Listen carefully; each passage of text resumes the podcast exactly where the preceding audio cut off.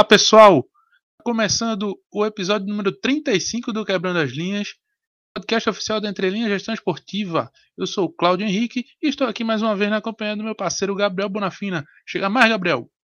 Fala Cláudio, fala pessoal, sempre um prazer e uma grande satisfação dividir o espaço né, virtual é, com grandes profissionais, com você ouvinte, enfim, e com você, Cláudio, né? É sempre legal trocar uma ideia, aprender, passar um pouco de conteúdo também durante essa pouco mais de uma hora normalmente, né? E dessa vez a conversa foi com o grande Guilherme Neto, que é coordenador de marketing digital e head de esportes do Vasco da Gama, que trouxe toda a sua visão e sua experiência né, sobre o ambiente digital. Então, como é que o clube trabalha nesse mundo, o que é que ele pensa, quais cases eles já, já tiveram em, seus, em seu portfólio. Então, foi um papo muito bacana, muito enriquecedor e com certeza vocês vão curtir. Não é não, Cláudio? É isso aí, Gabriel. Mas antes de ir para o episódio, sempre importante lembrar que o Quebrando as Linhas é o podcast oficial da Entrelinhas Gestão Esportiva e você pode nos encontrar no arroba Somos Entrelinhas, lá no Instagram, no Facebook, o arroba EntrelinhasGE, no Medium, Twitter e também no YouTube e LinkedIn. Você pesquisa lá Entrelinhas Gestão Esportiva e nos encontra facinho, facinho. Isso aí, Cláudio. Também é importante lembrar né, do nosso grupo do WhatsApp que tem sido nosso principal canal de comunicação com, com nosso público, com quem acompanha entre linhas, quem gosta de acompanhar o mercado. Então a gente está sempre apostando estudos, materiais, é, debatendo, realizando networking, né? E também falar da planilha que a gente está recorrentemente falando lá no grupo e sempre divulgando, né? Nossa planilha de vagas onde a gente semanalmente atualiza o que é que está acontecendo no nosso mercado, né? Então, toda oportunidade de vaga, seja de estágio, seja de analista, assistente, gerente, diretor, enfim, o que aparece dentro do escopo esportivo, a gente está divulgando lá, então é bem completa essa planilha, já rolaram mais de para mais de 500 vagas, eu acredito, por lá, então é isso, você pode acessar ambos acessando o link na nossa bio do Instagram ou enviando um ADM pra gente, que a gente fica muito feliz em te ajudar, né, em compartilhar com você esses dois links. E é isso. Vamos embora, Cláudio? Vamos. Se fizer parte do grupo do nosso Entre Linhas Verso, vai ter tudo isso e muito mais. Então vem embora pra cá que vai ser massa. Te receber no nosso humilde grupo. É isso. Vamos embora. Vamos nessa. Que Neto, seja muito bem-vindo ao Quebrando as Linhas. Obrigado por dedicar teu tempo aqui, né, pra gente de poder conversar um pouquinho com a gente sobre esse esse mercado digital e o case do Vasco. Pô, prazerzão em compartilhar esse espaço contigo e aprender sobre isso. Bem-vindo. Bom, bom, galera, eu que agradeço a oportunidade de falar sobre coisas tão legais. Assim, é, eu costumo dizer que eu sou um, um felizardo porque eu trabalho com aquilo que eu gosto. É, sou engenheiro de formação, mas trabalho há mais de 10 anos com marketing digital. Passei pelo Sport TV, Combate, Premiere, Grupo Globo de uma forma geral. É, trabalhei também no esporte interativo no início de carreira, então para mim é uma satisfação imensa a gente poder bater um papo, falar sobre redes sociais, Web3, marketing esportivo, futebol, então para mim é um prazer imenso. Cara, o prazer é todo nosso aqui e fica à vontade, né, para compartilhar o teu conhecimento, toda a tua visão aqui pra gente, também tua experiência, né, como, como você já falou. Mas antes da gente se aprofundar, da gente ir a fundo em toda todo esse universo, né, que só se expande, eu queria te perguntar, na verdade, como é que tu começou tua trajetória profissional? Por onde tu passou? Tu já deu, tu já deu uma palhinha aí, mas queria que tu contasse um pouco mais pra gente do teu trajeto profissional até, até o atual momento no Vasco. Porra, cara, então, vamos lá. É... De certa forma foi algo bem engraçado, porque eu sempre fui um cara que gostava muito de entender o porquê das coisas. Então lá no meu segundo segundo grau, o atual ensino médio, eu fiz técnica eletrônica porque eu queria aprender a consertar computador, rádio, TV. Isso, e essa motivação de sempre entender o porquê das coisas foi me levando é, para um outro campo, que era o campo da engenharia. Eu fui, eu pensei o seguinte: ah, eu sou técnico eletrônica. Quem é o chefe de técnica eletrônica? Quem é o cara que sabe mais que técnica eletrônica? Ah, é um engenheiro eletricista. Beleza, fiz vestibular, passei para engenharia elétrica, com ênfase em sistemas eletrônicos. Quando chegou mais ou menos um pouquinho depois da metade do curso, eu dentro da faculdade eu comecei a ter experiências com outras coisas que aí me levaram a pensar em trabalhar com marketing. Eu sempre gostei muito de esporte. E aí eu na Atlética, na, na faculdade que eu cursei, eu fui diretor de marketing e aí comecei a pesquisar mais sobre o assunto. E aí, cara, eu acabei vendo que eu tinha um tino bem bacana para essa área de, de redes sociais, de internet. Tive a oportunidade de estagiar no CREA aqui do Rio. E aí, só que o CREA é uma coisinha um pouquinho mais profissional e tudo mais. Trabalhei, trabalhei muito com a questão de ensino. E por acaso, quando acabou meu estágio no CREA, eu falei, cara, e aí? Agora vamos ter que procurar outro estágio, beleza? Acabei indo para o esporte interativo. No esporte interativo, fui estagiar na parte é, responsável ali pelas entregas comerciais do site e acabei enveredando ainda mais pela parte de mídias sociais. Estava ainda naquele bonzinho ainda do Twitter, e aí depois, porra, chegou o Facebook, era o Orkut ainda, eu gerenciava a comunidade do Orkut. Enfim, foi uma. O meu começo foi muito por acaso é, nessa área. E aí acabei, acabou que eu pensei o seguinte, dentro da faculdade eu imaginei, falei, cara, hoje eu poderia me formar como engenheiro eletricista, mas como é que está esse mercado de trabalho? Falei, olhei, pesquisei bastante, falei, cara, não, não, não dá para mim porque aqui no Rio de Janeiro, pelo menos, o mercado de engenharia elétrica ele é muito pequeno, ele é muito específico. Eu inicialmente não sabia disso.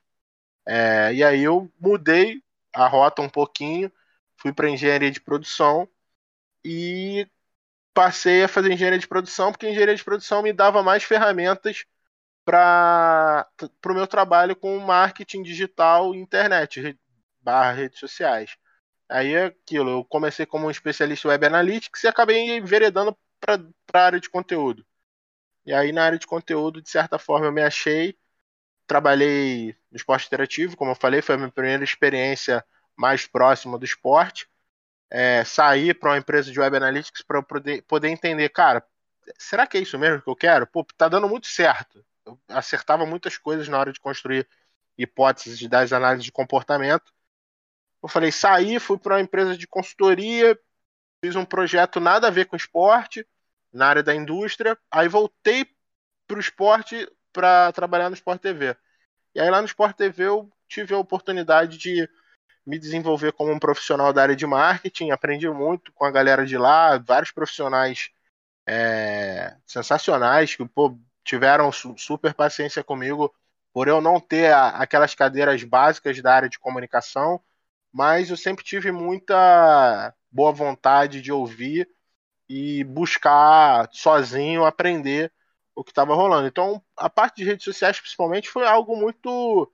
Assim, acho que até hoje a gente percebe que você consegue aprender é, bastante sobre as redes sociais sendo autodidata. É, você basta você escolher as melhores fontes, conteúdo gratuito tem toda a parte. Na minha época, quando eu iniciei, não era tão assim, então era muita literatura em inglês. Eu não era um cara que tinha o inglês fluente, mas eu dava meu jeito. E aí, assim, com, com a prática, eu fui experimentando é, criação de conteúdo, consegui pô, bons resultados no Sport TV, no Premiere, no Combate. E aí em 2018 peguei todo o ciclo, olímpico e Copa do Mundo. Quando eu entrei no, no Sport TV, a gente estava iniciando a, a Olimpíada de Londres. Então peguei Londres, depois Copa é, Copa das Confederações do Brasil, Copa do Mundo aqui no Brasil, tive a oportunidade de fazer cobertura da Copa, tive alguns projetos bem bacanas de integração de redes sociais com vídeo, no Sport TV. Depois, pô, Olimpíada aqui no Rio também, coisa de louco. É, eu costumo dizer que eu fui um felizardo, acho que eu estava no lugar certo na hora certa, então eu aprendi muito na prática. Então foi bem bacana. E aí em 2018 eu fui pro Vasco. Eu sou vascaíno. É, olhava lá muito por fazer ativações e conteúdos relacionados ao, Vasco no Premier e acompanhar o ranking ali dos 12 grandes. Sempre me incomodava um pouco a questão de como o Vasco trabalhava digital. Isso me incomodava bastante a ponto de eu falar, cara, a primeira oportunidade que eu ver que, que eu tenho chance de ir pro Vasco, eu vou monitorar as vagas que forem abrindo no Vasco e vou me jogar. E foi assim que eu fui para lá. Eu, pô, eu tinha entregue já todos os meus projetos no, na época do Sport TV para a Copa da Rússia. É, foi engraçado até que a minha chefe não entendeu muito bem. Tipo assim, cara, tá maluco? Tá indo pro Vasco? Pô, o Vasco tá passando por crise e tudo mais. Mas, assim, foi um chamado. Então, assim, eu dei um downgrade, de certa forma, na carreira, porque eu tinha já um espaço consolidado, já liderava muitas coisas dentro do, do Sport TV, do Grupo Globo, no digital, mas eu tinha muita curiosidade de entender por que, que as coisas não funcionavam no Vasco. Aí eu fui para lá e quando eu digo downgrade é porque o meu carro, a posição que eu fui pro Vasco não era teoricamente não era compatível com a minha posição que eu tinha no Sport TV. Eu já tava tipo dois níveis acima no Sport TV, eu ia retroceder dois níveis. Mas para mim valeu a pena fazer esse movimento porque como vascaíno, eu sabia que o Vasco estava precisando de um profissional para para dar um tapa na gente. Entendi, entendi. E é interessante porque esse, entre aspas, downgrade te deu uma possibilidade de desenvolver um trabalho excepcional, né? Assim, não que no Sport TV você não fizesse, mas é, é, deixa, eu, deixa eu até tentar me explicar para não parecer isso, mas é, eu imagino que tu teve a possibilidade de trabalhar muita coisa do zero e dar uma cara exatamente da forma como tu gostaria ou tu pensava dentro desse segmento, né? E eu imagino que no Sport TV tinham outras amarras que não te permitiam isso, ou tô enganado?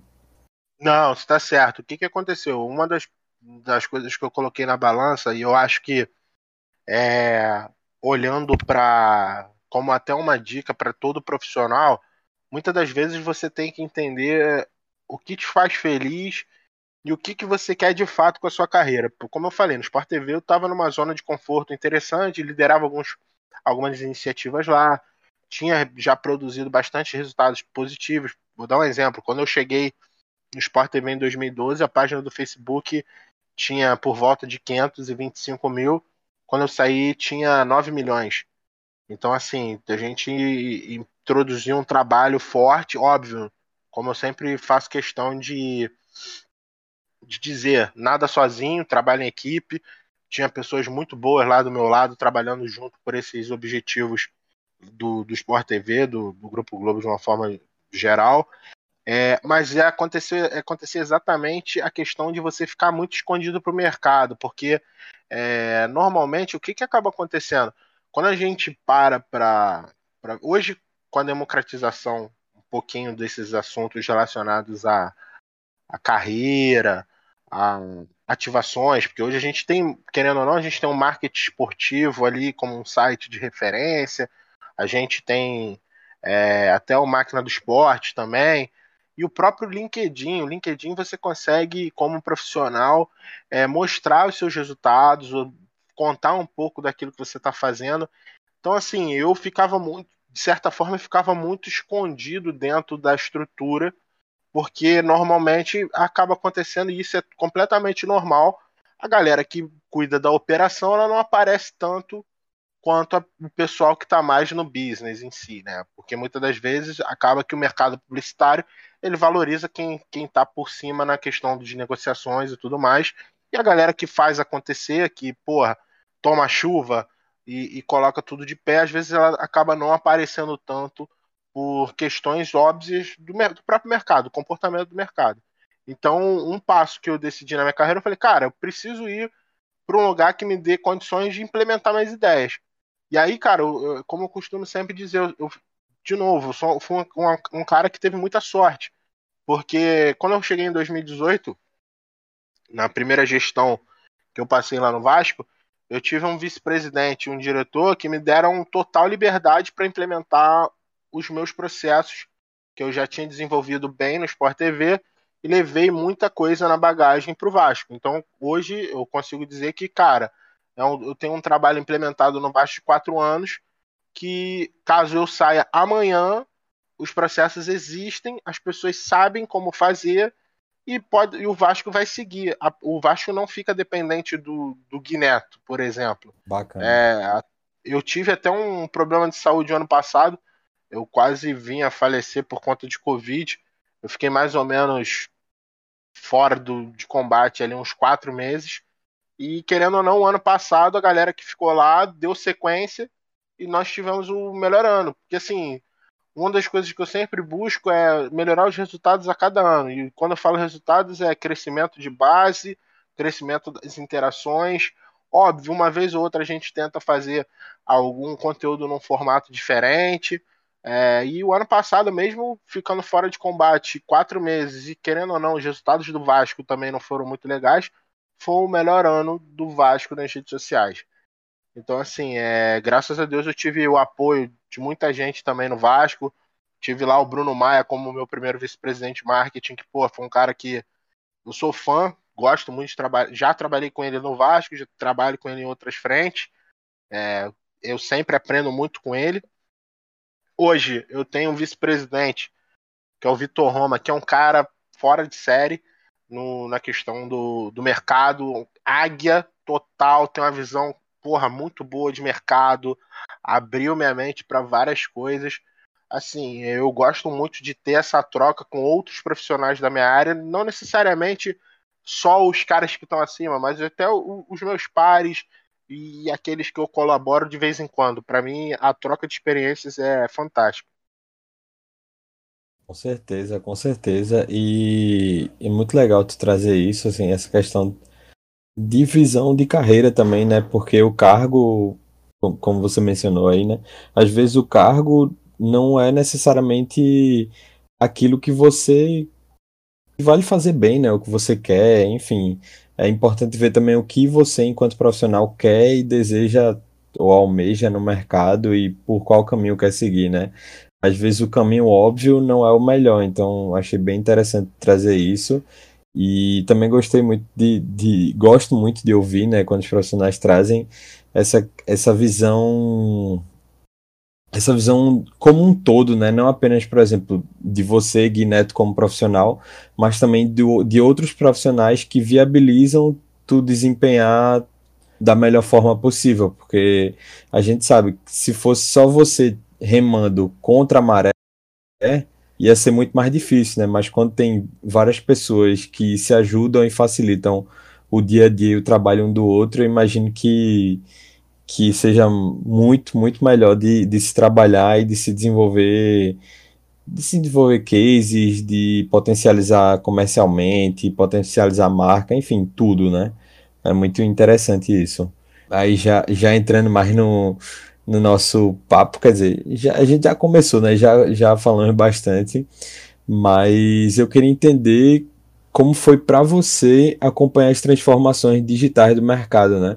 Você já falou aí um pouco de, de tua trajetória, então eu imagino que tu já passou por muitas transformações desse mercado, né? A gente sabe que cada dia mais o mercado está evoluindo, está se transformando e numa velocidade muitas vezes até difícil de se acompanhar. Então, assim, com, como foi para você e como é, na verdade, para você acompanhar esse esse desenvolvimento de mercado e essa mudança de perspectivas até do consumo, né, que o consumo mudou bastante nos últimos anos, enfim, queria entender um pouquinho disso.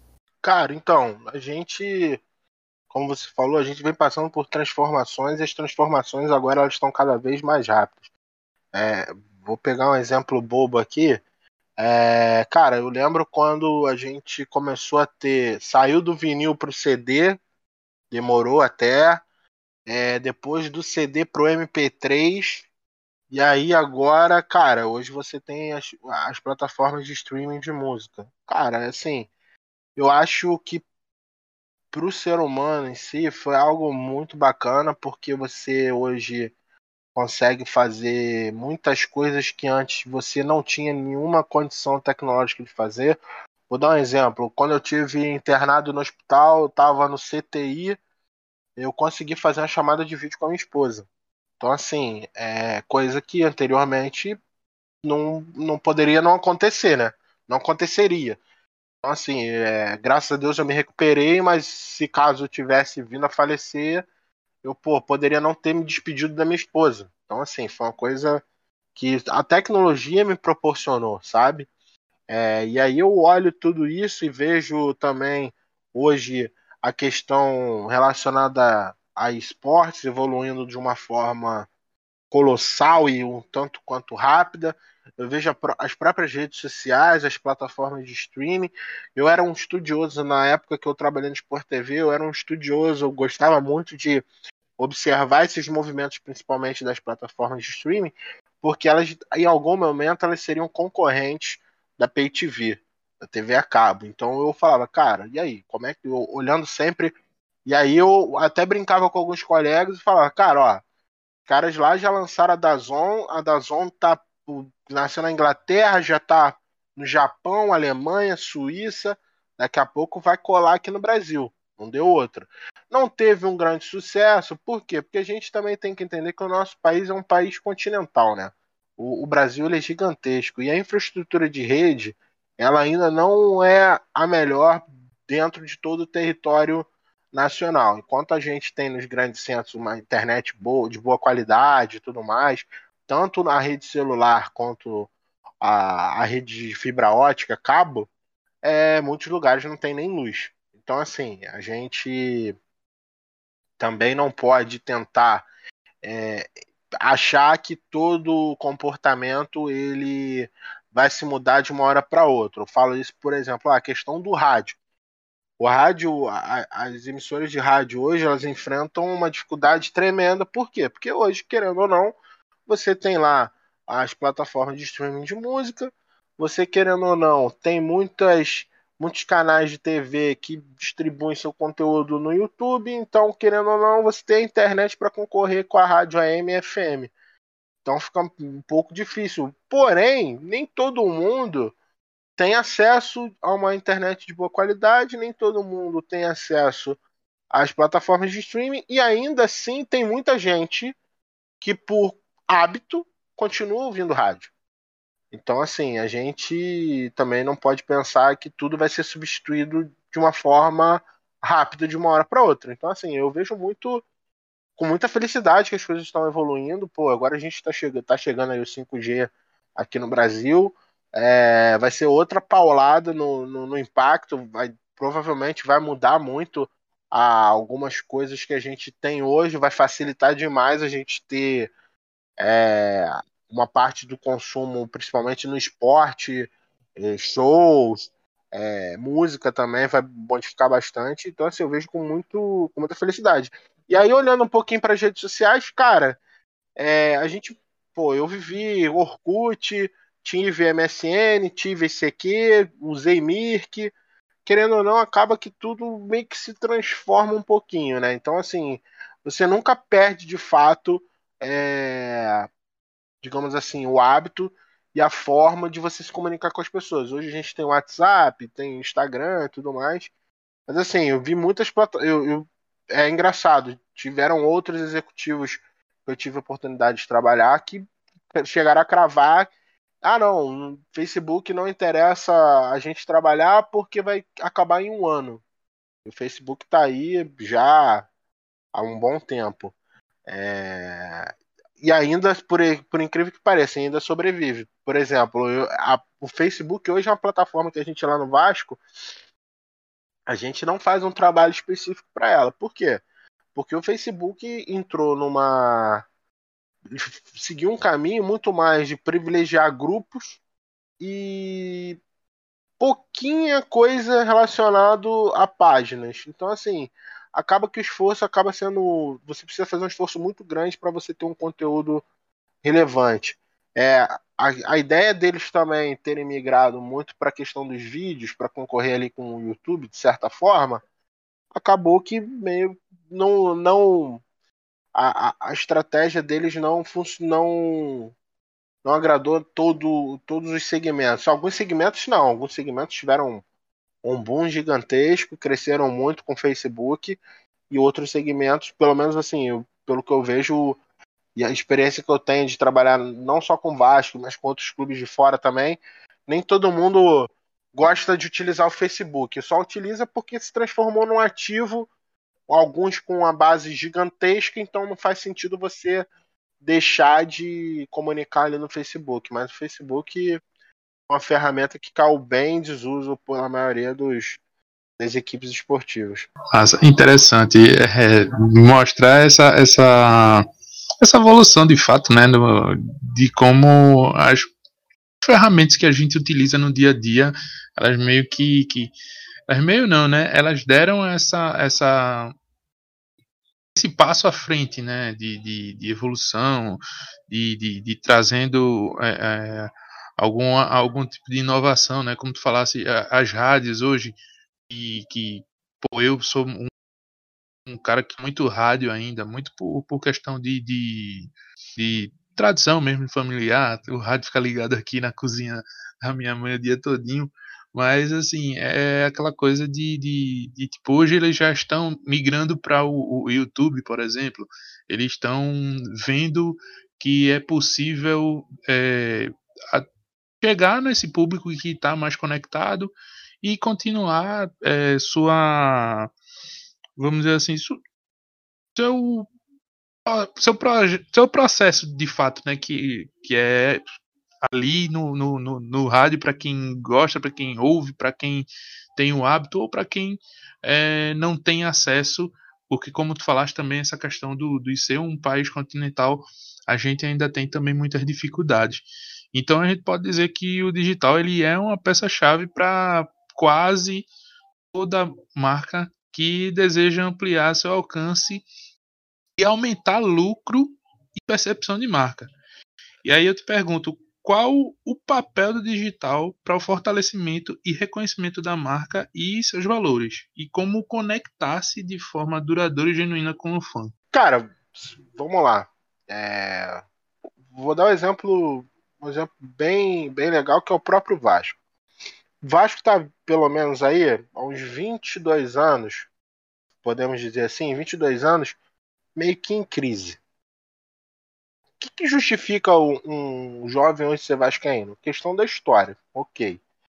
Mas e o ponto de como é que a gente vai chegar até esse jovem? É através das redes sociais. E isso é uma coisa que eu, desde o momento que eu cheguei no Vasco, eu tentei levar algumas coisas relacionadas, alguns ensinamentos, algumas lições que eu aprendi no, no Sport TV, para lá. Que rede social, o digital em si, na sua maioria, para um clube, seja ele de futebol, um clube esportivo, cara, as plataformas elas são entretenimento. As pessoas estão no, no Facebook, no Instagram, no Twitter por entretenimento. Ok, tem a questão da informação também, mas a grosso modo é entretenimento. Então assim, se você tem uma comunicação, teu conteúdo de redes sociais, por exemplo, que é a forma mais fácil de você chegar até esse jovem, você tem um, uma comunicação não adaptada a ele, cara, vai naufragar. Não vai dar certo. Muito por isso, quem acompanha as redes sociais do Vasco, a gente tem um mix belo ali. É, a, gente tem, a gente sabe que o Vascaíno ele se divide em diversos públicos. Ele é Vascaíno, mas ele gosta de muitas coisas. Então, a gente usa desde o meme desde um, do funk, que é muito comum aqui no Rio. A gente também tem um momento de falar sério, mas a gente brinca também. É, então, assim, a gente entende que rede social é feita por pessoas para pessoas. E quem são essas pessoas? Quais são os seus, seus gostos? O que, que ela prefere consumir? É isso que a gente procura entender, é isso que a gente busca sempre estar tá analisando os nossos resultados e não à toa, como eu falei no início, as redes sociais do, do Vasco, ano após ano, vem melhorando seus resultados, principalmente focado em interações. Às vezes as pessoas falam, poxa, mas tal, por que fez tal conteúdo? Pô, tá fazendo essa publicação, vai virar meme. As pessoas ainda têm aquele receio, né? De, pô, o clube tá tendo uma atitude como a, a galera falava antigamente, pô, o perfil oficial do clube tá parecendo um perfil mil grau. Cara, é porque se a gente for parar para pensar, quem é o, a gente tem que sempre olhar quem é esse público consumidor. Ele se recorta em diversas faixas. Então eu tenho que tentar sempre comunicar para a maioria. Óbvio que vai ter um ou outro que não vai gostar do conteúdo que a gente vai fazer. Mas faz sentido para a gente ter essa posição mais jovem nas redes. Interessante, porque eu estava fazendo o, o benchmark né, para o roteiro e tudo mais, e eu vi até o pessoal no, no teu perfil do LinkedIn cobrando resultado, enfim, falando de, de jogo, de enfim. Só que eu vi, até, eu vi até você falando lá, né? Você também quer isso, né? Não é só o torcedor, o torcedor, digamos, que não trabalha no clube, né? Que você também é torcedor, mas você também, enquanto torcedor, enquanto profissional, quer o resultado porque facilitaria muito o seu trabalho, né? Mas é, é interessante e, e muito. Acho que é muito. Como é que eu posso dizer? Acho que demonstra a força do Vasco também, isso.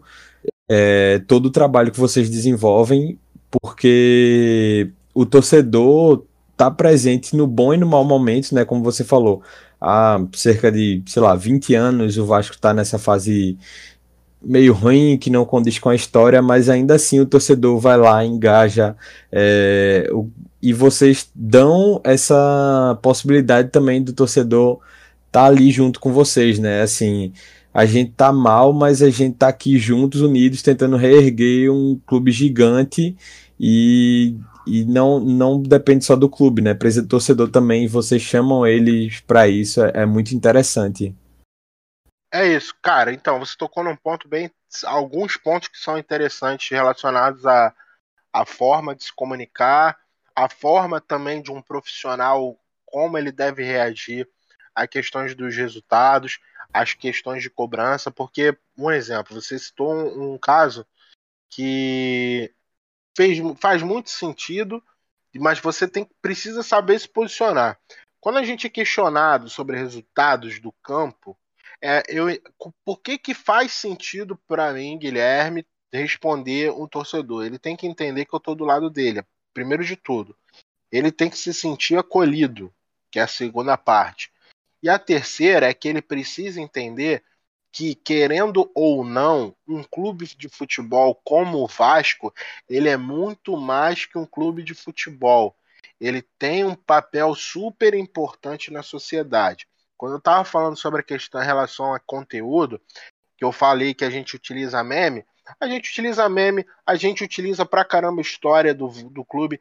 Então acontece muito que a questão relacionada aos resultados gera por si só alguma insatisfação.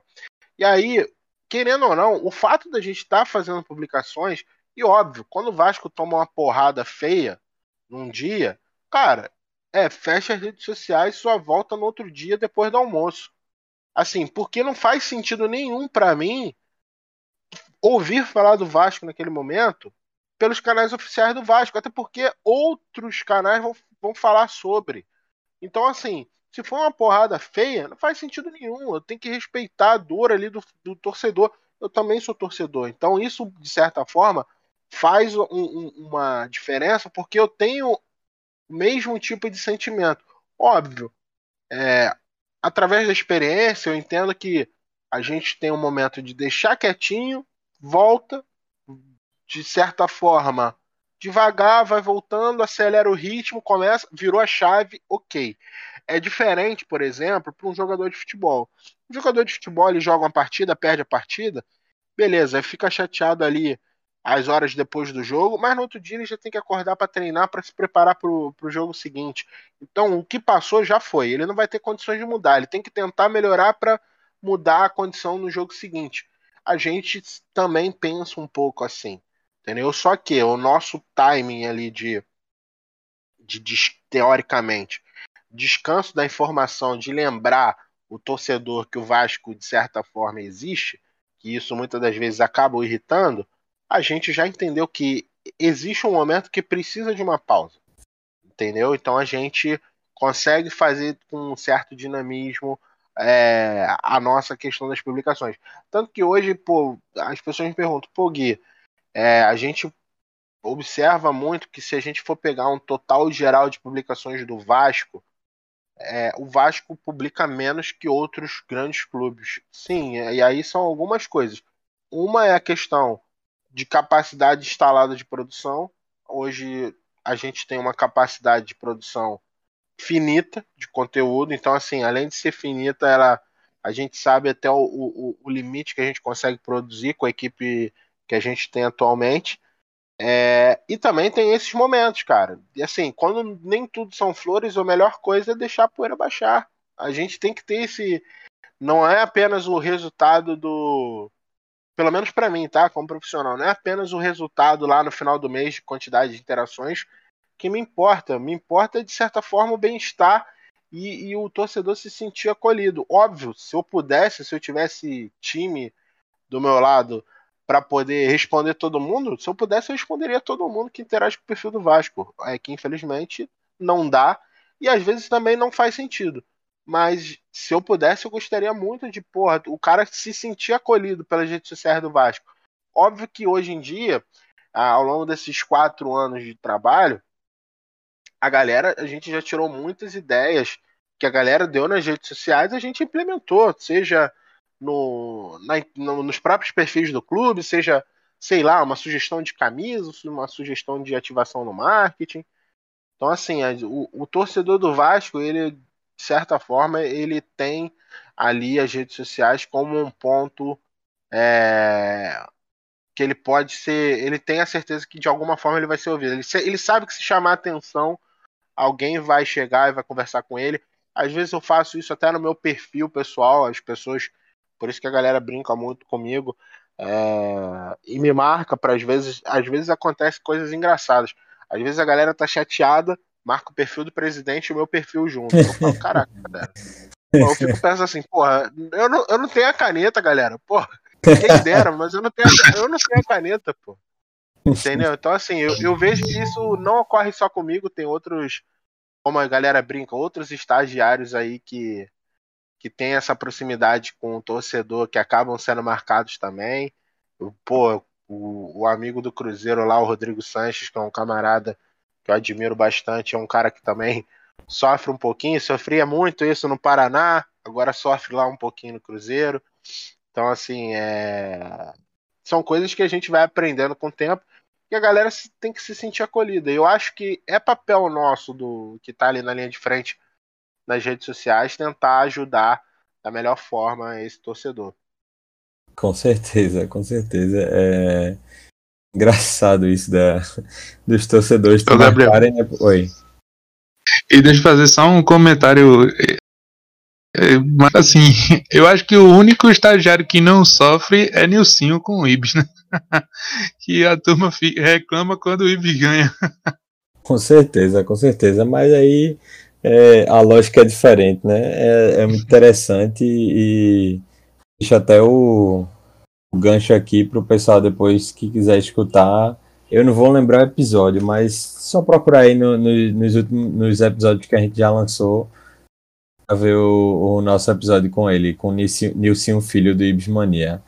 Mas, enfim, é, acho muito interessante isso, Gui essa questão do, da linguagem, né, que você trouxe aí já essa, essa questão de muitos torcedores perguntarem, questionarem, como se o, a página oficial do clube fosse o, um perfil mil grau, né, digamos assim, e tem muita gente que pode ver isso como um, uma forma negativa, né, mas eu acho que é, é legal ver o, o outro lado, vocês se conectando com o público mais jovem, né, em relação à linguagem e tudo, e aí, pensando nessa questão de, de comunicação com o público mais jovem, eu queria entender duas coisas, na verdade.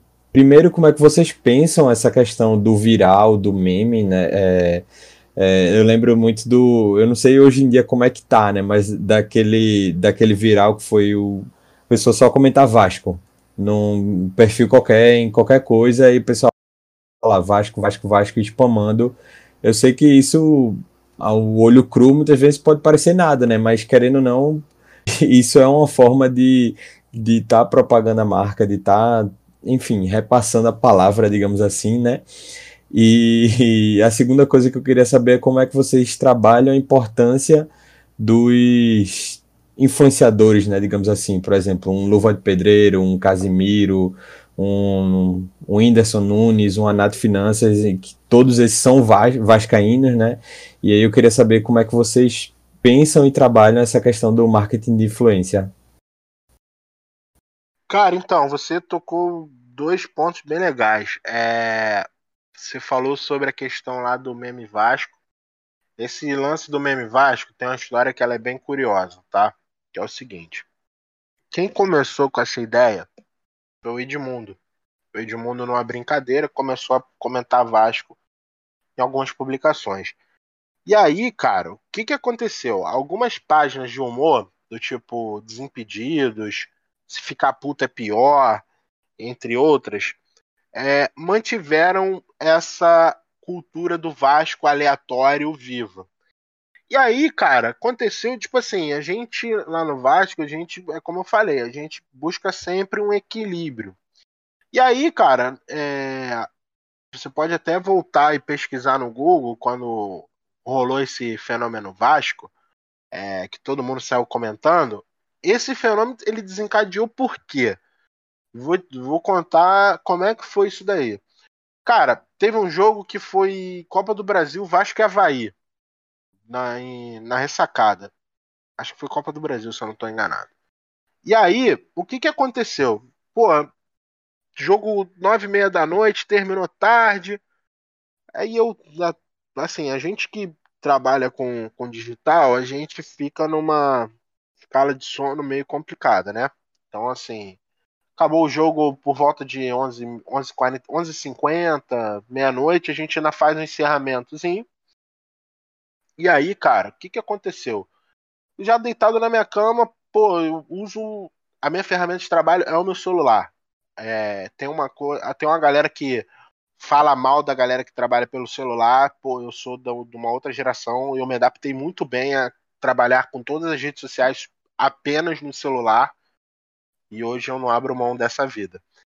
E aí, cara, passou um tweet do Desimpedidos que tinha respondido a uma publicação nossa de final de jogo, escrito Vasco. Isso lá por 1h40 da manhã, eu fui lá e respondi. Cara, quando eu acordei, já estava viralizado. E aí, cara, foi uma, uma das coisas que a gente foi observando, pô, que bicho vai dar isso daí? E aí, tipo, todo mundo começou a comentar Vasco, os influenciadores comentaram. Aí o próprio Vasco voltou, mas horas depois, tipo, lá para duas da tarde, mais ou menos, começou a entrar na brincadeira. E aí a nossa, nosso time de design começou a criar umas brincadeirinhas com a palavra Vasco. A gente criou uma placa de carro no padrão já da, do Mercosul com Vasco, pô, um outdoor com Vasco, várias coisinhas relacionadas de Vasco. E aí, cara, ficou sem brincadeira. Quase dois dias nessa brincadeira. O jogo foi numa quinta-feira à noite, sexta pela manhã. Tava essa zoeira. Sábado, então, explodiu. E aí a torcida também começou a comentar em tudo que é canto, Vasco, Vasco, Vasco. Beleza. Isso pra gente foi muito legal do, do ponto de vista que eu acredito muito no marketing de influência.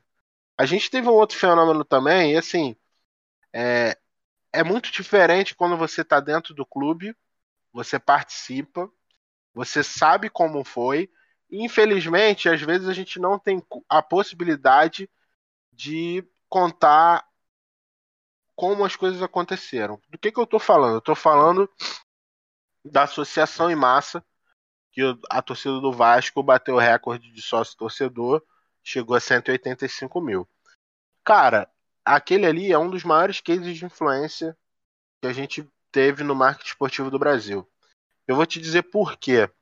Óbvio, não foi algo que foi apenas motivado pelo marketing de influência. Teve a questão do rival ter vencido a Libertadores também. E aí, cara, eu me lembro como se fosse hoje. Eu tenho um grupo aqui com os principais influenciadores do Vasco. É... E a galera me perguntando, cara, e aí, Gui? O que, que a gente vai fazer? Pô, vamos ficar falando do Mingau, que é como eu chamo o rival. Vamos ficar falando do Mingau aqui o tempo todo. Pô, vai ser difícil, não sei o que. Eu falei, galera, só tem uma uma forma da gente, pô, dar o troco, né? mostrar a força da torcida do Vasco. E aí, cara, eu tinha informação privilegiada de que a gente na segunda-feira ia lançar uma Black Friday. O título do, dos caras foi no sábado, a gente começou a conversar é, no próprio sábado e na segunda-feira ia ter esse lançamento. Conversei com a galera no sábado, a galera achou a ideia bacana. Come e eu, como eu sempre falo, contra dados não tem como a galera dizer que ah não, não foi isso. No sábado, até o sábado que os caras foram campeões, a gente tinha uma média de 48 associações por dia naquele período. É, a partir dali, o que, que a gente observou? No domingo, depois do papo que nós tivemos, é, nós tivemos em torno de 470 associações. E aí, quando abriu a Black Friday na, na segunda-feira, no primeiro dia a gente já bateu mais de 20 mil associações. Então, assim, depois foi a semana toda a galera se associando. E aí, assim, ah, mas como é que rolou esse movimento? Começou no grupo de influenciadores, todo mundo com o mesmo discurso. A galera começou a disseminar a ideia, a ideia foi disseminada. Quando a galera bateu na segunda-feira de cara no site, tinha uma promoção de 50% de desconto em todos os planos. Aí a coisa ganhou escala. E aí nisso que foi ganhando escala, a galera, a gente também foi dando aquele empurrãozinho, pegamos o ranking que a gente tinha à época, a fonte mais ou menos é, confiável era o fute, aquele programa do futebol melhor da Brahma, da Ambev. A gente pegou aquele ranking de sócios, a gente tava na época, no primeiro dia a gente virou, a gente tava com mais ou menos 31 mil sócios, depois explodiu. Foi até 185, maior do, do Brasil, quarto maior do mundo.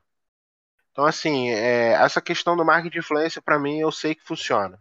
Basta ter um, um propósito, basta ter um objetivo ali bem definido, ter um motivo, de repente, ser a resposta para uma dor torcedor tenha.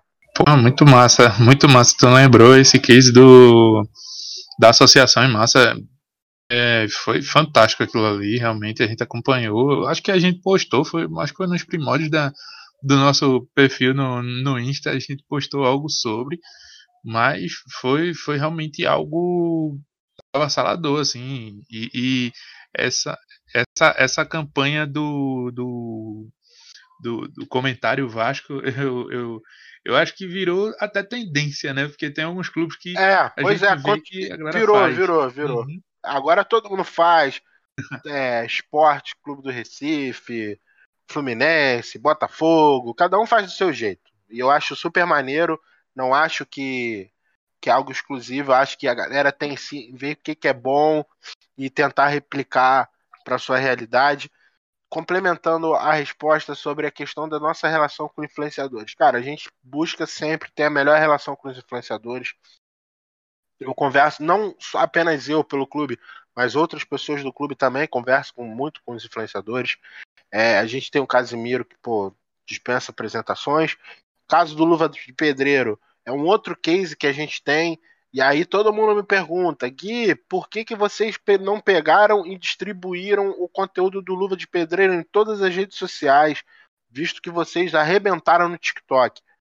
Era justamente essa questão que a gente queria resolver. A gente, lá no Vasco, a gente tinha começado a utilizar o TikTok de uma forma tímida em 2021. E aí, o que, que a gente mudou para 2022. A gente fez uma mudança na equipe, A gente trouxe um profissional que hoje trabalha comigo, que é o Caio Almeida, que é um garoto sensacional, e aí é o que eu gosto muito também de falar quando eu tenho oportunidade. Os clubes menores eles não revelam apenas talentos para o futebol profissional no campo, eles revelam também grandes profissionais. O Caio é um deles e eu tenho certeza que ele vai já está fazendo um trabalho bacana aqui no Vasco ainda vai dar muito o que falar. É, e aí a gente trouxe o Caio para trabalhar, porque ele é um cara multitask, além de produção de, de, de ter a formação de jornalista, é um cara muito bom de edição de vídeo, tem boas ideias, é jovem, vascaíno. E aí, cara, o que, que aconteceu? Eu sou um cara muito de monitoramento, sempre fui, por conta de web analytics e tudo mais. Eu já tinha um conhecimento do Luva de Pedreiro. Eu já sabia que ele era Vasco.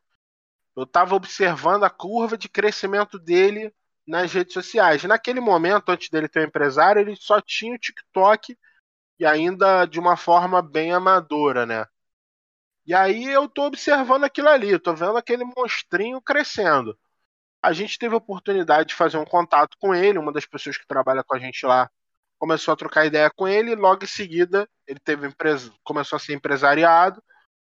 E aí a gente fez contato, cara, a gente gostaria muito de trazê-lo aqui em São Januário, a gente sabe que ele é vascaíno e tudo mais, para ele conhecer São Januário.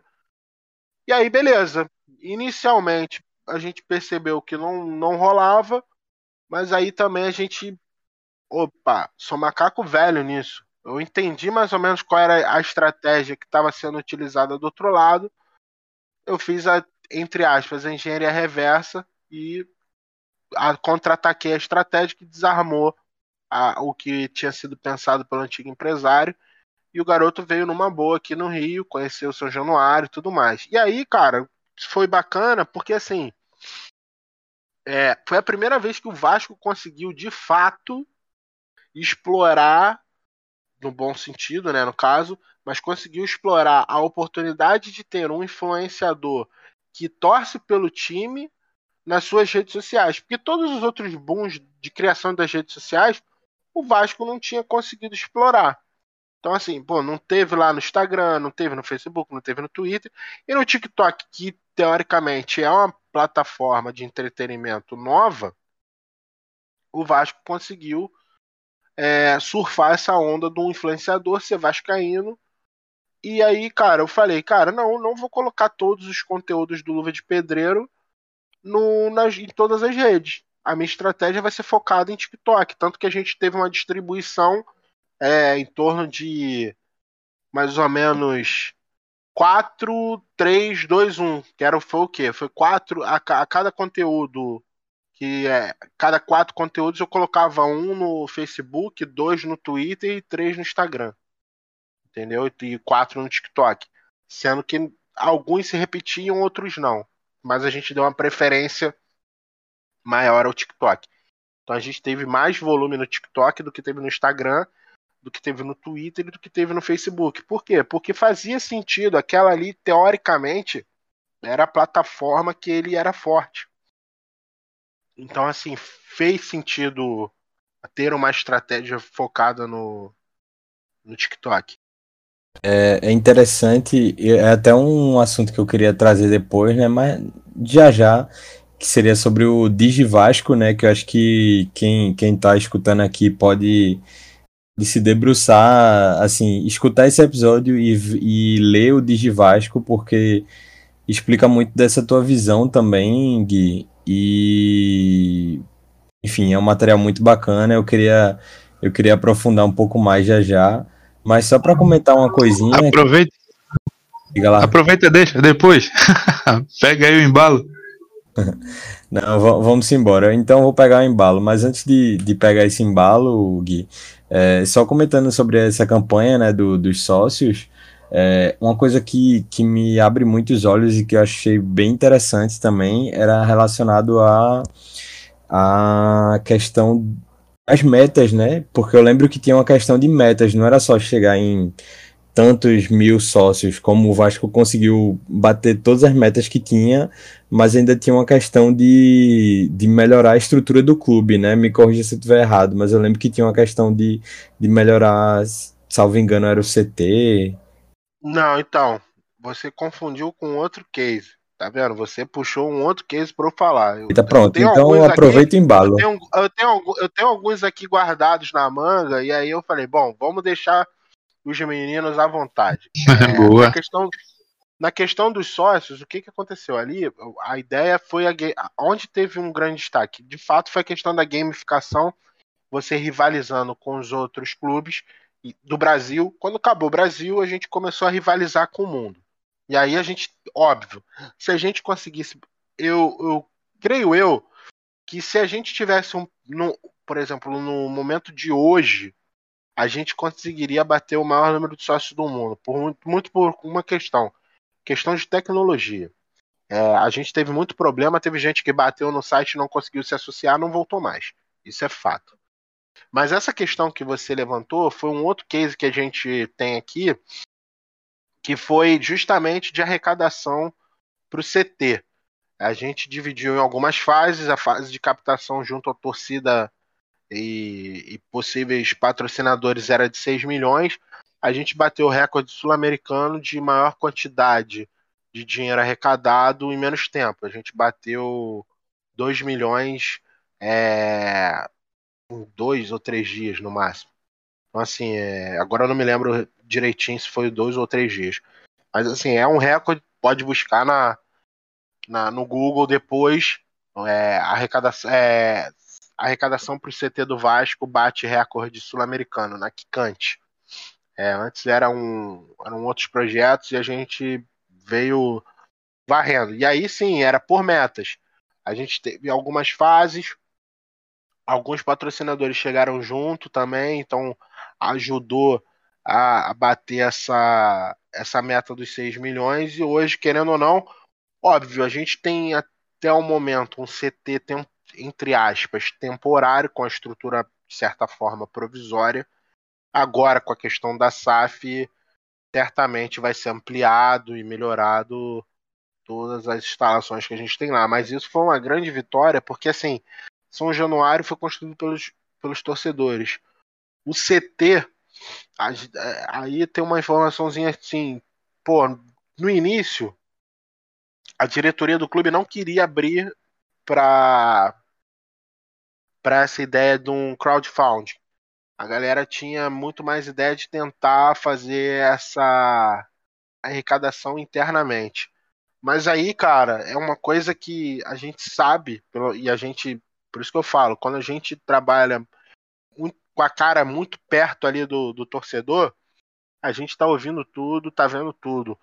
A gente sabia que se a gente não abrisse para o torcedor participar, nem que fosse com 10 reais, é, o barulho seria muito maior. Seria, a gente teria um prejuízo de imagem bem grande. Então a gente achou mais interessante naquele momento recorrer, abrir para todo mundo, não só pro para o benemérito, para o patrocinador, não, a gente abriu para todo mundo, quem quisesse contribuir poderia contribuir, e foi um super sucesso. Óbvio que a gente gostaria de, de ter feito mais coisas, mas ah, naquele momento era o que precisava. Então foi bem bacana essa, essa campanha também. E sim, foi um, uma baita campanha, acabei confundindo, mas foi bom que você você aprofundou aí e voltando para outro case, né, que eu mencionei agora há pouco, é essa questão do Digivasco, Gui. É, o Digivasco é um nome até em, é um nome que faz sentido aí na, na no projeto, mas é engraçado. Digivasco parece até Digimon, mas enfim. Ah, é... isso, daí, isso daí é uma brincadeirinha que a gente faz também, cara. Mas isso é desenvolve, é isso aí mesmo. A gente massa, sabe massa. disso. Eu, é, quem, eu peguei, né? A minha geração pegou esses desenhos, os animes japoneses famosos, então para mim ficou tudo bem familiar, muito tranquilo. Cara, a questão da Digivasco é o seguinte: a gente observa é, todas as transformações que estão ocorrendo no mundo, a gente sabe das mudanças que estão ocorrendo no digital, e a gente precisava, principalmente para os nossos projetos de inovação, que seriam os projetos voltados para NFT, Web3 e suas aplicações, a gente sabe que é tudo um mundo novo, é novo para a gente também. Então, o que, que a gente entendeu? A gente entendeu que de Vasco deveria ser a nossa, entre aspas, unidade de negócio que olha para o digital. Não à toa, óbvio, eu não lidero todos os projetos dentro do Vasco na área digital, lidero boa parte, mas a gente tem, por exemplo, projetos da área de inovação, com sócios.com, MetaSoccer, que tem outras pessoas da equipe. Até aproveitar e mandar um beijo pro pessoal lá, para Julinho e pro Vini, é, que eles, eles que cuidam. Eu só entro muito mais ali na parte de consultor técnico. Então, assim, Digivasco é, na verdade, a área de digital do Vasco. Tudo que é digital é Digivasco. E aí, o que, que implica nisso? Implica a questão da educação. Muita gente não sabe o que é NFT, não sabe o que é blockchain, não sabe o que é fan token. E a gente entende que para o nosso torcedor consumir, ele pode até ouvir falar, mas para ele consumir, ele precisa de uma fonte fidedigna de informação. Então a gente aproveitou, criou a Digivasco, muito com o intuito educacional. Bacana, assim, é, é legal trazer isso pro, pro torcedor, mas assim, enquanto profissional do mercado, também acho que todo mundo que vê aquele material fica, fica muito feliz, na verdade, né? Fica muito feliz com, com a riqueza dos detalhes e, assim, mesmo sendo um material de 12 páginas, ou 13 páginas, não lembro exatamente, ele compila muitas informações e compila muito do que vocês pensam ali. Eu achei muito interessante e por isso que até que queria trazer aqui, vou depois compartilhar com, com os ouvintes, com nossos grupos, né, do WhatsApp tudo, porque acho que é legal para ter uma visão disso tudo. É, cara, aquele material foi, foi feito por algumas mãos lá do Vasco. Óbvio, tem muito do que eu penso, muito do que eu falo, do que eu já desenvolvi dentro do clube. Tem a visão de outras pessoas também, que é super importante, até para não ser algo uma monografia. Então, para a gente foi importante, algo do Vasco, não é algo do, do Guilherme, é, é do Vasco. Mas assim, foi importante porque é, o que acaba acontecendo é, a gente está sendo bombardeado por milhares de iniciativas querendo ou não, a gente também bombardeia o nosso torcedor com milhares de iniciativas. Mas por que que, por exemplo, a gente tem um perfil da base? Ah, mas por que que a gente criou um perfil do feminino? Por que que a gente tem um perfil do mascote? Cara, a galera não... Óbvio, né? Todo mundo que vai entender, é todo mundo que é profissional, que gosta de olhar a estratégia. Então a gente tentou, de uma forma didática, trazer um pouquinho de tudo que a gente vem fazendo, tanto que, como a gente até lançou, é o olhar do Vasco para o digital. É, e é importante porque talvez isso inspire outros clubes a tentarem mostrar para os seus torcedores também qual é a forma, qual é a linha, o estilo de trabalho que está sendo desenvolvido. Porque às vezes, cara, é, é o que eu falo, a gente é bombardeado por muita coisa o tempo todo. E se não tem uma linha clara, fica tudo muito perdido, muito confuso. E assim, a gente sintetizou bastante naquele material, porque a gente poderia fazer algo muito mais profundo, mas a gente entendeu que como era um conteúdo para consumo desde o estudante até o executivo, era mais bacana a gente trazer ali os principais insights para explicar o que, que o Vasco pensa do digital, para onde ele está olhando, o que, que ele por que, que ele está trabalhando de certa forma. É, uma coisa que me questionam muito. Pô, vocês estão falando muito aí de, de digital, de. de. Porra, uso, é, é, comunicação focada no, no usuário, no torcedor, mas cadê um aplicativo do Vasco? Pois é, a gente hoje tem um aplicativo que está descontinuado, mas a gente neste momento baseado muito em análises que a gente fez é, ao longo desses anos, que o momento da gente ter um aplicativo não era para trás, inclusive, mas virá a ser à frente. Entendeu? Por quê? Porque a gente vai ter a possibilidade, como a gente tem diversas iniciativas, não faz. Hoje em dia não faz sentido você ter diversos aplicativos. É, o ideal é você ter um, é o que a galera chama lá de super app. Então a gente, para ter um super app, precisava, entre aspas, acertar algumas outras coisas antes, antes de partir para um projeto maior como esse. E uma coisa que é super importante, que às vezes a galera não entende, isso é legal da gente falar. Existem alguns clubes aqui no Brasil que eles têm uma maturidade digital maior do que outros. É óbvio, a gente sabe que por conta dos clubes terem eleição, às vezes departamentos acabam sendo meio que retalhados, vêm pessoas com uma outra visão e, os, e, e aquela maturidade de certa forma se perde. Mas alguns não, alguns já têm uma maturidade digital bem desenvolvida já há alguns anos. E elas assim, elas podem não ser perfeitas, mas elas têm a sua relevância o clube já entendeu a importância do digital, faz investimentos recorrentes para ampliação, seja de equipe, de ferramentas, de é, oportunidades de, de, exploração de conteúdo, criação de conteúdo. E outros clubes não, outros clubes acabam ainda engateando. E às vezes você, é isso que às vezes acontece quando você vê um clube que mandava muito bem digital e do nada a coisa muda. E isso é uma coisa que também me levou a, a, a junto com outras pessoas, pensar num documento para deixar para o Vasco. Porque, pô, cara, o dia de amanhã, a gente não sabe o dia de amanhã. Beleza, eu tô há quatro anos lá, eu sou um, um profissional muito movido por desafios, e os desafios no Vasco ainda são grandes.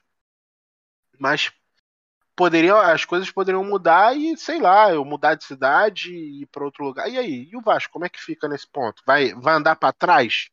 Não pode, pô. Não pode. Foi por isso que eu também no início eu falei. Os processos são importantes e a gestão do conhecimento é muito importante. A documentação das coisas é muito importante. E tem muitos lugares que não levam isso a sério. E aí o que, que acaba acontecendo? O profissional sai, ele leva aquele conhecimento desenvolvido. Porra, achei arretado isso aí que tu tá falando, né? Primeiro porque tu falaste da questão da educação, né? E a gente tá, tá, a gente passa por esse por essas transformações, né, da do, dessa, dessa fase mais inovadora, né? A gente está tendo cada vez mais é, acesso é, a gente que eu digo somos o, o povo, é, as pessoas a gente está tendo acesso a cada dia a, a tecnologias e, e, e, e, coisas que evoluem cada vez mais nos seus, seus processos. E eu, eu, eu acho muito salutar, principalmente quando falam dessa questão de que tipo é, tá procurando é, preparar o ambiente, né? Preparar o ambiente para que o, o, a inovação ela possa acontecer e que todo mundo possa entender como é que, como é que funciona, né? Então, uh, pô, a gente eu, eu, particularmente eu preciso eu preciso e quero entender um pouco mais eu tinha dado uma lida mesmo no, no, no, material mas eu vou, vou me estar um pouco mais a fundo e eu acredito que muita gente é, como o Gabriel falou vai poder se deleitar aí porque tem tem bacana aí a gente discute muito, eu e o Gabriel aqui, principalmente é, nesse ambiente de inovação, principalmente olhando para a nossa realidade, né? A nossa realidade como é, nordestino, como pernambucano, enfim, como é que a gente vê, como é que está sendo tratado isso aí. E eu acho massa a gente trazer sempre profissionais de vários setores, né? Que, que colaboram para o esporte e para que a gente possa entender e um material como esse é fantástico, assim, porque ele fomenta a inovação e nos dá é, subsídio para trabalhar com aquilo que, que é que está dando certo, sabe? E é, aproveitando, né, porque a gente já trouxe aqui o Fernando Patara da Arena Hub, a gente já trouxe aqui a Débora Saldanha, que hoje está no Atlético, a gente trouxe o Felipe Ribe também, que também são baita é, profissionais também que atuam nesse mercado e, e, eles falam muito dessa questão do, do, desafio de criar esse ambiente, né, de, de construir um ambiente, o um ecossistema de inovação e também é, das tendências. E aí nisso eu, eu queria perguntar para você, é, desafios eu acredito já falou alguns aqui, mas eu queria saber o que é que tem de novo tá vindo aí? Tipo, o que é que tem de novo aí que a gente vai ver no, no esporte futuramente, assim? O que, que, tu, que, tu, que tu vê assim que, tipo, já, já a gente vai ver aqui no Vasco. Vez. Tem spoiler. Cara, então, é, eu acho que. E aí eu posso dar spoiler, tá? Não é. Não é nada problemático. Não é nada, não, é nada, não é nada problemático, mas assim, eu acredito muito é que o Vasco vai começar a consolidar melhor também essas suas questões digitais. O Vasco, querendo ou não, agora vai passar por um processo. Está passando, né? A questão da SAF já passou. Então vai ser constituída a SAF, já foi registrado lá o CNPJ. Eu acredito que para o futuro do Vasco a gente tem a consolidação dessas coisas que eu falei aqui. Entendeu? Então eu acho que o Vasco vai começar não, se não for, digamos assim, protagonista, porque eu acho que nessa, nessa questão de inovação, o protagonismo nem sempre é o melhor caminho, até porque o ideal é você estar tá no início, não ser de repente o primeiro a se jogar. É, mas o Vasco vai começar a consolidar coisas que, cara, honestamente, o grupo que chega é um grupo que tem no seu portfólio algumas empresas relacionadas à mídia. Então, cara, eu acredito que os, os executivos lá da 777 eles, têm, eles já entenderam que o Vasco é um diamante bruto que começou a ser lapidado nessa área digital, mas que carece de. Se você colocar mais investimento, mais pessoas para desempenhar essa função aí de lapidação, a tendência é de fato você ter uma operação extremamente lucrativa uma fidelização absurda junto à torcida do Vasco.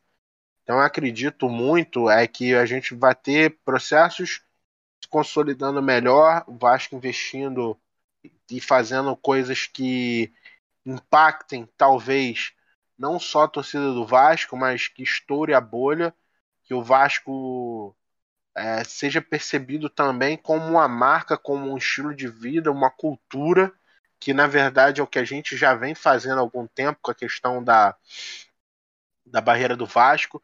É, antigamente a galera tinha medo de ir para jogo do Vasco à noite e hoje em dia é o contrário. A galera, todo mundo gosta muito de ir para os jogos São Januário. Não à toa a gente tem lotado todos os jogos. Aí tem uma brincadeira. Se você for procurar, tem uma curiosidade. É, todos os jogos em casa do Vasco até hoje, apenas um não lotou. Mas aí eu vou te falar por que, que ele não lotou. Porque a gente optou não trabalhar no digital a comunicação do jogo, que foi o jogo contra a Ponte Preta, porque no dia seguinte tinha a inauguração da estátua do Roberto Dinamite. A gente entendeu, até por conta da gente ter uma equipe bem enxuta, que a gente não daria conta de fazer um bom trabalho para os dois.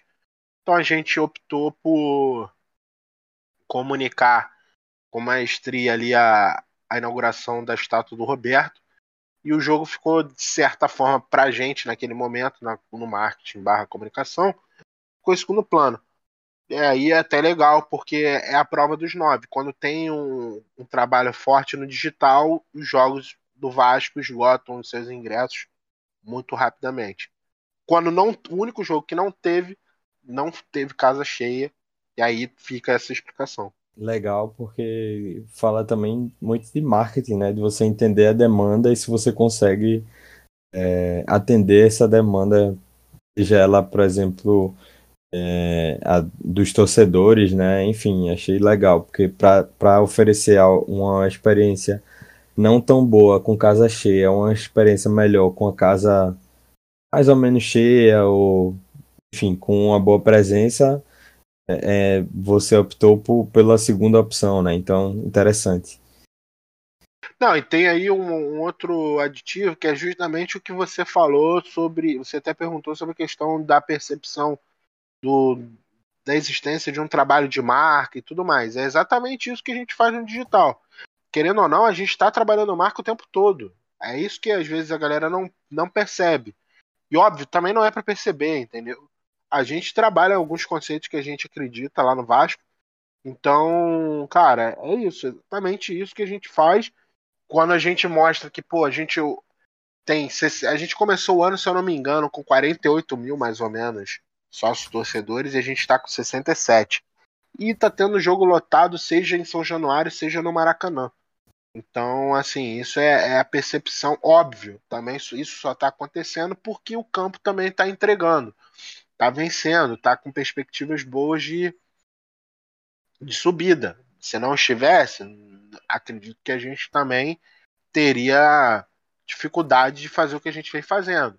Mas é. E aí é, é legal porque é, complementa aquela questão que a gente falou sobre o torcedor cobrar a gente aqui sobre resultado e a gente está fazendo o nosso trabalho de marketing. O que, que acaba acontecendo? O torce... Chega um momento que a gente, de certa forma, está fazendo o nosso trabalho tão bem, está tendo uma percepção bacana, que vira, um, vira até um problema, que aí começa a meio que parecer que descolou da realidade, entendeu? Existe isso no marketing também e a gente sempre tem que tomar esse cuidado de você não descolar muito da realidade é, todas as suas comunicações, de certa forma, apontarem um momento legal, tentar vender uma ideia de que tá tudo bem e, pô, no campo tá um fracasso. Entendeu? Então a gente sempre tem esse cuidado também de não de não vender uma ideia falsa, entendeu? Não um descolamento de realidade, porque é muito fácil disso acontecer. Porque, querendo ou não, a gente está fazendo um trabalho ali de, de marketing de conteúdo o tempo todo nas redes sociais. Então é muito fácil de você, para o torcedor que já está é, fragilizado, ele enxergar aquilo ali até como algo, pô, os caras estão de sacanagem, estão querendo me enrolar.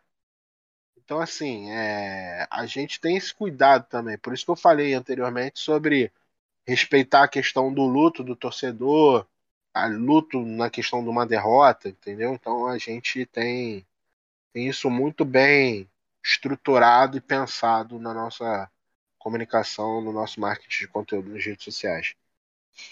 Bacana, Gui, bacana. É...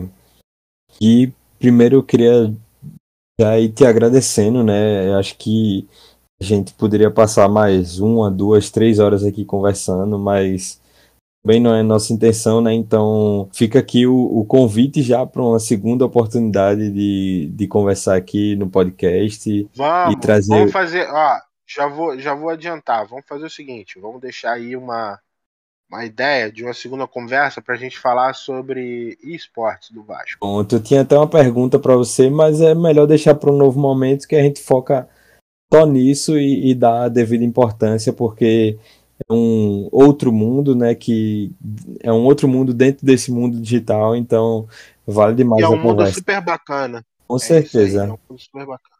Com certeza. Então é bom que já fica o gancho, já fica o convite aqui, porque o papo hoje foi, foi muito massa, Gui.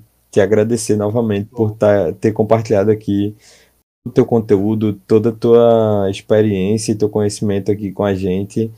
É, te desejo muito sucesso aí no trabalho. Acho que agora na Série A vai ser ainda, ainda melhor, né? de se trabalhar. Se Deus quiser, com certeza. Assim, eu já tive a experiência de trabalhar na Série A, mas com um time um pouco mais fragilizado ali em 2018, 2019, 2020. Mas, assim, óbvio, agora com a perspectiva de crescimento e poder aquisitivo da SAF, Vamos ver o que, que o futuro nos reserva. Se eu tiver por lá, vamos dar show. Se eu não tiver também, vou estar na arquibancada torcendo. É, eu acho que, independente de qualquer coisa, o Vasco na minha vida é muita coisa, então eu não, não vou deixar de, de consumir, de torcer, de palpitar, opinar. Aí eu vou virar o corneta, vou ser o chato do Twitter, como tem alguns lá. Vou virar o chato do Twitter. Mas é isso, galera. Eu, tipo, eu fico muito feliz de poder dividir um pouquinho do que eu aprendi, porque, como eu falei, eu aprendi muito mais na vivência. Óbvio, hoje, pô, também já fiz a complementação, é, fiz um MBA em marketing e tudo mais, mas assim, é, quando chegou no MBA, aí é, é, como é que são as coisas, né? Eu vi a ementa do MBA, eu falei, pô, legal, tem umas coisas aqui que podem ser diferentes. Mas quando eu fui cair para dentro das matérias, eu falei, caraca, bicho, já vivi tudo isso aqui, cara. Pô, então, tipo assim, para mim ficou fácil, entendeu?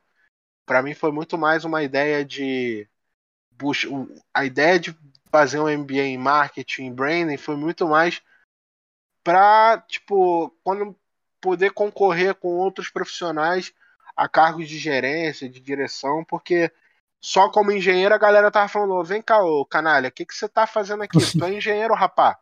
Vai embora. Entendeu? Então, assim, é, já estava começando a ter uma. É igual o que eu falei sobre a questão do descolamento de realidade. Já estava começando a acontecer isso. Vem cá, tu tem essa vivência toda, não tem formação, sabe disso tudo, aprendendo na prática. E aí? Entendeu? Então, assim, é porque eu já tive. Eu, por que, que eu tô falando isso? Porque eu já passei por um processo seletivo e uma vez me perguntaram: ah, como é que você vai se sentir de liderar pessoas que, pô, tem comunicação, tem graduação e, e, e MBA em, em, marketing, você não tem a formação, não sei o que, só tem a vivência. Eu falei, acho que muitas das vezes está comprovado que a teoria é diferente da prática, né?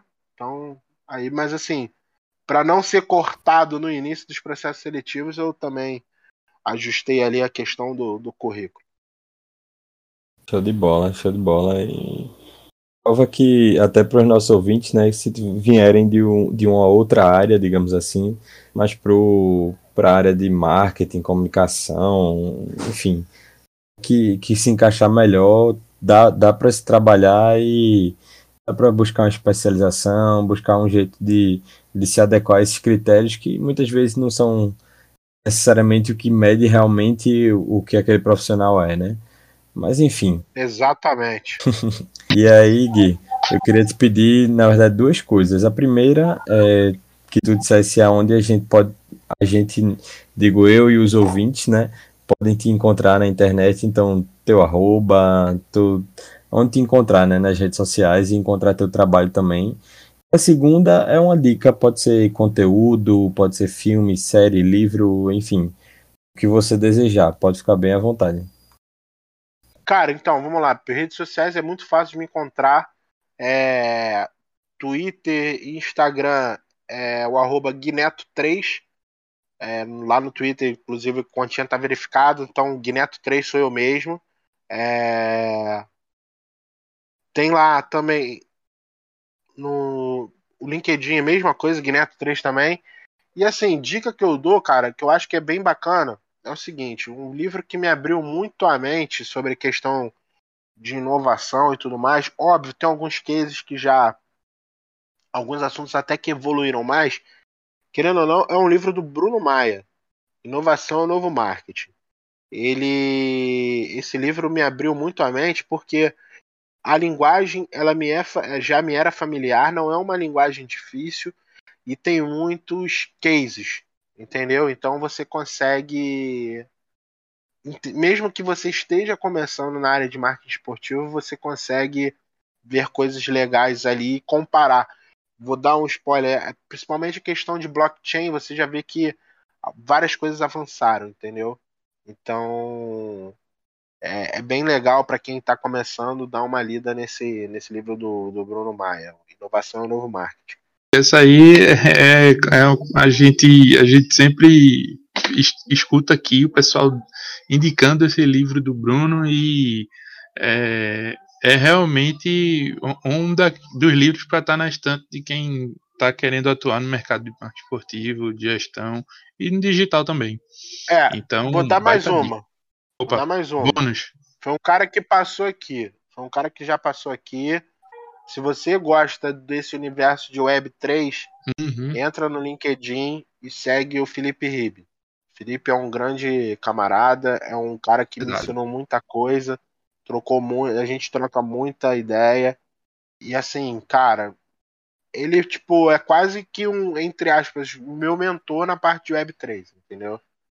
Que é um cara que sabe muito e ele não tem a vaidade de ficar com o conteúdo só para ele. Então ele escreve, ele lê muita coisa lá fora, interpreta, traz. Então assim, ele é um cara que eu recomendo fortemente segui-lo no LinkedIn, porque o cara é brabo em Web3. Com certeza. Essa é a dica bônus, hein? Então é isso, pessoal. Com as indicações do Gui, a gente vai encerrando o Quebrando as Linhas de hoje. Mas, Gui, mais uma vez, muito obrigado. Foi massa. Foi, foi aula top aqui. A gente aprendeu muito sobre mais sobre esse ambiente digital e o, o que é que vem por aí. Eu queria agradecer demais. Agradecer também quem ouviu até aqui, teve conosco nessa jornada mais uma ter seu tempo dedicado junto com a gente é o que nos deixa mais, mais contentes com esse projeto. O Quebrando as Linhas vai ficando por aqui e te esperamos no próximo episódio. Um abraço a todos e até logo. Valeu! Este podcast foi editado e gravado pela Entrelinhas Gestão Esportiva.